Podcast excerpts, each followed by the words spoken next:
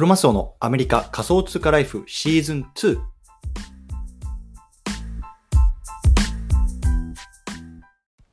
皆さんおはようございます。アメリカ西海岸在住のクロマスオです。今日は7月の4日月曜日ですね。皆さんいかがお過ごしでしょうか？今日も早速聞くだけアメリカ仮想通貨ライフ始めていきたいと思います。よろしくお願いいたします。さて今日のテーマなんですけれども今日はね NFT を売る一番大事な要素。ねこれをねあの皆さんに教えたいなと思います。はい。でね、あのー、今回ね、僕がね、ちょっとお話ししたいね、具体的なストーリーとして、この盆栽 NFT っていうのを買ったんですね。盆栽 NFT。うん。でね、この盆栽 NFT とは何ぞやっていうところから、今日はね、こう NFT を売る一番大切な要素をね、まさにね、このバイヤー目線でね、見た、ね、話をね、していきたいなと思いますので、ぜひ興味がある方は聞いてみてください。というところでね、あの、本題の前にね、ちょっとさ、雑談に行ってみたいと思うんですけれども、もしね、雑談、あの、スキップしたいよって方はね、まあ、次のチャプター行ってみてください。はい。で、まあ、あの雑談なんですけれども、今日はね、あの7月4日っていうことで、まあ、アメリカだとね、いわゆる独立記念日、インディペンデントデーなんて言いますけれども、まあ、あの祝日なんですね。そう。で、なので今日はあの月曜日なんですけれども、まあ、あの仕事とか学校とか、まあ、そういうものはないというような感じなんですね。うん。でまあ一般的にね多分この独立記念日っていうのは結構ねこう家族とか、まあ、仲間内でこうバーベキューやったりとかっていうのがあ多分アメリカだと主流でで夜はねちょっと花火なんかがこう打ち上がって、まあ、それをねこう見に行くみたいなのがねすごく主流なんですよ。うんで僕ら個人という僕個人というか僕とかあのねあの妻まあ僕パートナーですね。に関して言うと大体ね毎年この時期はねあのいわゆるバックパッキングっていうのやってたんですよね。でバックパッキングって、まあ、日本人の僕がねバックパックって知ってたのはあの聞いてたのは、まあ、いわゆるねこうなんかバックパック一つでまたわかん東南アジアとかさなんかインドとかさアフリカとかなんかそういうところにこうなんか旅をするみたいいわゆるなんかそういうバックパッカーみたいなイメージがあったと思うんですけどもまあいわゆるねこっちのアメリカというか英語で言うバックパッキングっていうのはどっちかというと登山なんですよ登山。うん。まあ、マウント、だからクライミングみたいな感じですよね。そう。で、あの、毎年バックパックや、バックパッキングをやってたんですよ。そう、だからテントとかさ、あの、水とか、まあ、水、食料か。で、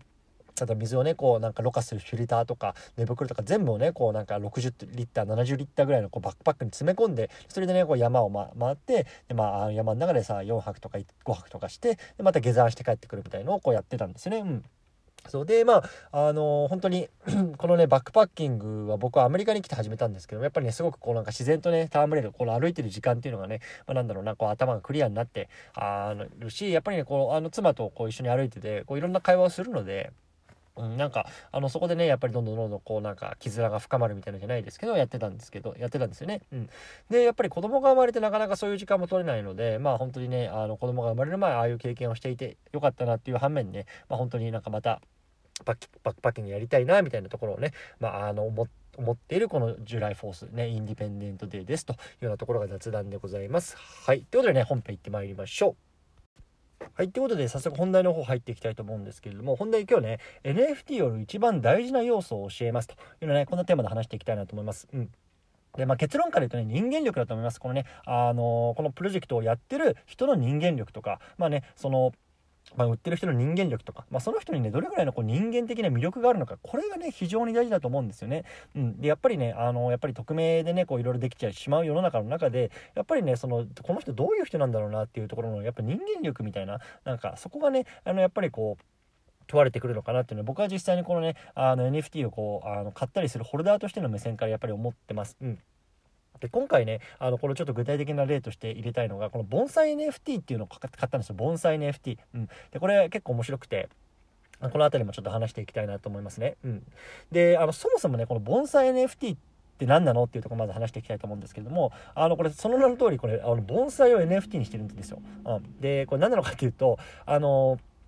まず、盆栽 NFT っていう、まあなんかカードみたいなね、あの NFT があるんですけど、会員証みたいな。で、それを買うんですね。そう。で、それを買うと、あのー実際のこの盆栽っていうのが自分の家に送られてくるんですよ。うん、であのその盆栽をねあのこう自分たちでこう水をやったりとかしてこう育てていくと。でねその盆栽 NFT コミュニティみたいなところがあってでそこでね、まあ、今日はお水をやりましたよとかねあこんな風に育てていくとなんか大きくなりますよみたいなそういうような盆栽のこうプロフェッショナルの方々みたいのがこういろいろとね、こう教えてくれたりとか、あとはね、この盆栽 NFT を持ってるいわゆるホルダーたちのね、集まりなので、まあ、今日はね、僕がこうやって水あげましたよとか、なんかこんなに大きくなりましたよとかっつって、こう写真をあげながらね、こうみんなでこう盆栽をね、あのーなんかめでていく、なんか、いわゆるファンクラブみたいな感じなんですよね。そう。で、なんかそもそもなんかさ、盆栽って僕全然知らなかったし、で、そもそも植物とかも全然興味ない人間なんで、全然入るつもりなかったんですけど買っちゃったんですよ。本当に。うん。であの盆栽 NFT をまだ買っただけなのででこれをね持ってるとえっとね数週間後ぐらいにこう僕の手元にこう盆栽が届くらしいのでまたちょっとねその届いたらその話はしたいなと思うんですけど、まあ、とにかくね、まあ、今めちゃめちゃ楽しみなんですね。であの Twitter の僕のあのプロフィールアイコンを今見ていただくとこのね盆栽 NFT のこの会員証をねあのえっと、プロフィールピクチャーにしてるんですね。そうなので、まあちょっとこれも見ていただきつつ、でね、そもそもなんで僕がこの盆栽 NFT を知ったのかっていうところと、なんで買ったのかっていうところをね、ちょっと話をしていきたいなと思います。うん。で、そもそもね、じゃあ僕がこの盆栽 NFT を知ったとはね、あの、人づてなんですね、人づて。うん。で、あのー、まあちょっと名前出すのあれなんで、えっと、伏せときますけど、こんなね、あの、実際にこのね、あの、NFT の世界にこう身を置いていて、こう初めて先週ね、こう、リアル、リアルに、こう、あの、この NFT について語れるね、方と出会ったんですよ。うん。で、そのね、その方とは、えっと、もともとね、こう、ニューヨーク NFT ってあったんですよね、2週間前に。で、僕はそれをコロナで行けなかったんですけれども、まあ、それでね、あの、実際その場でね、その方と会うようなね、あのー、まあ、約束というか、会う予定だったんですけどもな、会えなかったんで、でね、まあ、あの、後日こう連絡いただいて、まあね、ちょっとニューヨークで会えなかったんで、じゃあ実際にね、あちょっとビールで飲み行きませんか？みたいな感じで、ちょっと、軽くね、あの、こうブ、リュワリーみたいなところ、ね、に行って、あの、ちょっと、あの、お酒をこう、あの、飲ませていただいたんですけれども、まあね、とにかくね、あの、めちゃめちゃ楽しかったんですよね、本当に。で僕やっぱりさ同僚とか家族とか、まあ、友達の中でこの NFT をコレクションしてるとかっていう人がほとんどいないっていうかまあ皆無なんですよね。そうなのでこうリアルでこの NFT について語れる人っていうのが全然いないんですよ。で例えば同僚とかさ友人の中で、まあ、ビットコイン買ってるよイーサリアム買ってるよって人いるんですけど実際にじゃあウォレット作ってあのメタマスクにつないであの NFT 持ってるよみたいな人って本当に全然いなくてなのでね本当生身の人間とこう NFT について語ることがねできるっていうのは本当に非常に楽しかったんですね。うんで、その方はまあね、あの、ニューヨークの方に行ってたので、えっと、今回僕がね、ニューヨークに行けなかったんで、で、ニューヨークに行ってね、こうなんか一番面白いプロジェクトというか、なんか印象に残ったプロジェクトなんかありました？みたいなこう質問をさせてもらったんですよ。そう。で、その中でね、その方が言ったのが、その盆栽 NFT っていうのがすごく面白かったと言った話、言った話だったんですよね。うん、で、盆栽 NFT の何が面白かったっていうとその、まあ、僕まあそのあの彼の言葉を言葉をそのまま借りるとその盆栽っていうのは、まあ、いわゆるなんだろうな誰が持っていたかっていうヒストリーによってすごく価値が上がるものなんだっていう話をされてたんですよ。で、これどういうことかっていうと、例えばね、あの、江戸時代に、こう、徳川家康が、こう、めでていた盆栽ですと。で、それがね、こう、代々、代々、代々、こうね、どっかのね、誰かのこう手に渡って、今自分の手元になってますってなった時に、今、その盆栽の価値っていうのはものすごく高く上がるんで、あの、なるらしいんですよね。っていうのは、まあ、徳川家康が育てていたあの徳川家康が育てていた盆栽だからっていうようなところですごくね、そのなんか透明性がある盆栽であればあるほど、すごくね、こう価値が高いものだっていうような話らしいんで、あの、らしいんですよ。盆栽、盆栽マーケットとして。うん。で、まあ僕自身、へえ、そうなんだっていう話だと思ったんですけど、やっぱそこがね、このブロックチェーンとの NFT とすごくね、まあリンクしている。で、もちろんさ、あの、とブロックチェーンなので NFT って買うとじゃあ誰がミントしてどういう人がいくらで買ってみたいなのがこう全部ブロックチェーン上でわかるわけですよね。うん、でそれ例えばさなんだろうなじゃあこの NFT をじゃあイチローが持ってましたみたいな。じゃあその NFT 今僕の手元にありますみたいな。じゃあイチローが持ってたその NFT ってことで多分一般的なそのね NFT の価値以上のものがねそのねイチローが持っていたあの NFT にはつくみたいな感じで例えばねあの、なるんですよ。NFT 業界は。で、それがね、すごくやっぱりリアルな盆栽とこの NFT っていうところのリあの、すごくね、こう相関性があるというか、まあ、似て、似てる部分があるよねっていうところで、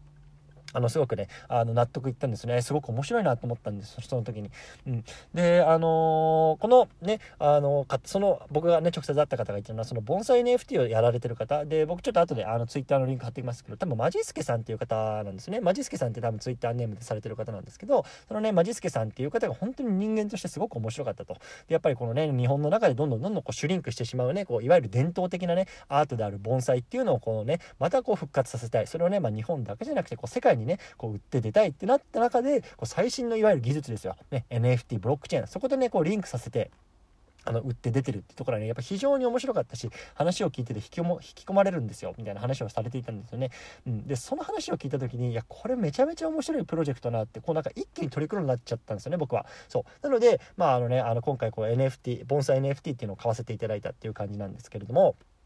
なね、この盆栽 NFT を買ったら何ができるのかっていうところをちょっと最後お話ししていきたいなと思います。うん。で、あの、名前の通りね、この盆栽 NFT は、あの、本当ただのね、なんかいわゆるこの盆栽の絵のついたカードみたいのを買うんですよ、NFT として。で、僕が買ったのが0.12イースだったんで、あの、今の日本円で言うとどれぐらいかな ?1 万、まあ、5000、5、6000円ぐらいかな ?1 万5、6000円ぐらいのあの価格でこのあのカードみたいなのを買ってますいわゆる会員証みたいな。でその会員証を買うとあのその持ってる方にねその実際の盆栽が送られてくるらしいんですよね盆栽が。で僕はまだ盆栽送られてきてないんですけども多分ねここ23週間ぐらいで実際にこの盆栽がねこう自分のこの家に届く届くらしいんですよね。そう。それを、まあ、いわゆる育てる感じなんですよこう水をやったりとかなんかカットとかするのかな。なんかねあの僕もなんかサザエさんのさあのお父さんがなんか庭で盆栽してるイメージがすぐ浮かぶんですけどなんかねあの切ってるイメージが。なんかこう伸びてきたらこうかなんかカットしたりするんじゃないですか？でなんかそういうことするんですね。で、やっぱりこの NFT の面白いのがやっぱり一つコミュニティとしてあると思うんですけれども、ね、そのやっぱりコミュニティの中で、そのなんか盆栽のプロフェッショナルの方々がね、こういろいろこうやって育てればいいんですよ、みたいなこう教えてくれたりとか、あとはね、やっぱり実際にこの NFT ホルダーたちのつながりとして、あ、今日僕は水やりましたとかね、あ、こんなに僕の盆栽大きくなりましたよ、みたいなところをこうなんかみんな上げてるんですよ。なんかそれがね、すごく面白くて、僕も早くね、ちょっとそこでコミュニティに入ってね、こう自分の盆栽をね、こうひけらかしたいんですけど、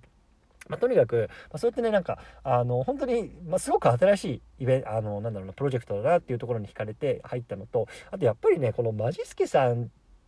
と多分人間力っていうのがその僕の出会ったね方を通じてやっぱ伝わったんですよね。そのマジスケさんがそのね僕の 友人をにすごく多分ね熱くあのこういうような話をされたと。でその友人がねこう僕に対してやっぱりすごくそういう熱い話をねこうしてくれたのでそれがやっぱり僕に伝わってあこの NFT 買いたいなじゃちょっと僕も盆栽ベネてみたいなみたいなことを思ったんですよね。うんそう。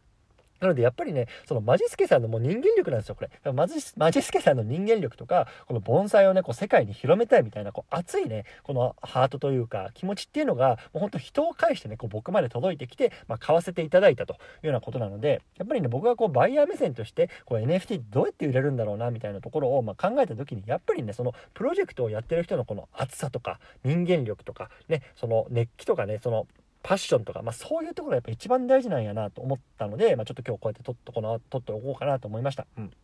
なのでね、もしこれからね、これ NFT やりたいなとか、まあ、今やってるよとか、まあ、ちょっと僕もね、こう自分でまたね、NFT 新しいのやりたいなと、ちょっとね、少しずつ思ってるんですけれども、やっぱりね、その、やっぱ自分の人間力というか、やっぱりどんだけパッションがあるかっていうところがね、まあ、あればね、逆にね、その、僕とマジスケの会った、会ったこともないし、ね、マジスケが多分日本にいるんでしょうけど、どこにいるかも何も知らないけど、でもやっぱりそのパッションで伝わってきたんですよね。